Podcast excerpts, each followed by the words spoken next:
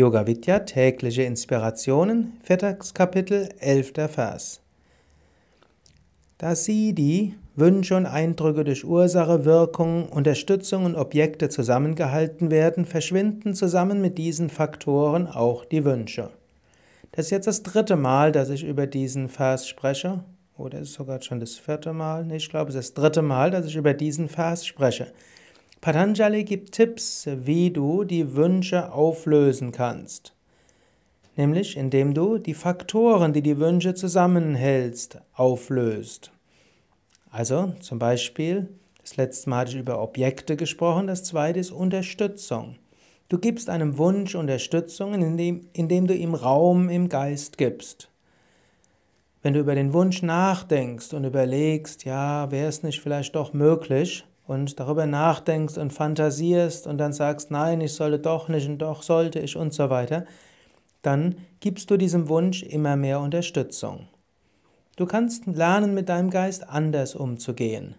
Wenn du dir etwas vorgenommen hast, dann setze es einfach um.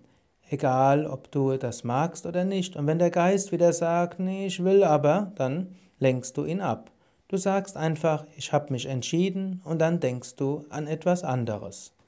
Also angenommen, du hast dir vorgenommen, du willst hm, selbst auf die Bio-Schokolade eine Weile verzichten, dann triff einen festen Entschluss und sage, ich werde auf die Schokolade verzichten.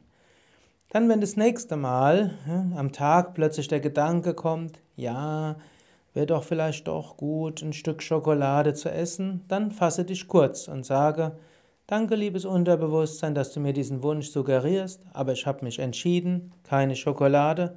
Und dann wiederhole dein Mantra Om Namah Shivaya, Om Namah Shivaya. Oder schaue dir die Blumen oder den blauen Himmel um dir an oder denke wieder an etwas anderes.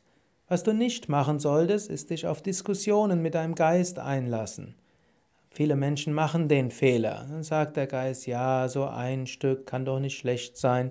Die Forschung hat ergeben, dass äh, die Bioflavonoiden in Schokolade auch hilfreich sein können. Theobromin im Zusammenhang mit dieser, exakt, mit dieser Mischung aus Fett und Zucker ist ja sogar gut für die Serotoninausschüttung im Gehirn. Und dann ja nicht eine, vielleicht doch zwei und so weiter. Vielleicht während ich spreche, kommt plötzlich in dir der Wunsch nach mehr Schokolade auf. Der Geist argumentiert. Lass dich nicht auf Argumente ein. Wenn du dich einmal entschlossen hast, dann setze es um. Gib dem Wunsch keine weitere Unterstützung. Eine Weise, eine wichtige Weise, um dich von Wünschen zu befreien. Das nächste Mal mehr hier auf www.yoga-vidya.de. Übrigens das Buch Die Yoga-Weisheit des Patanjali kannst du auch käuflich erwerben im Internetshop von Yoga Vidya www.yoga-vidya.de und dort findest du oben im Menü einen Link für Shop und dann brauchst du bloß gucken nach Yoga-Weisheit und dann wirst du das Buch von Patanjali finden mit meinem Kommentar.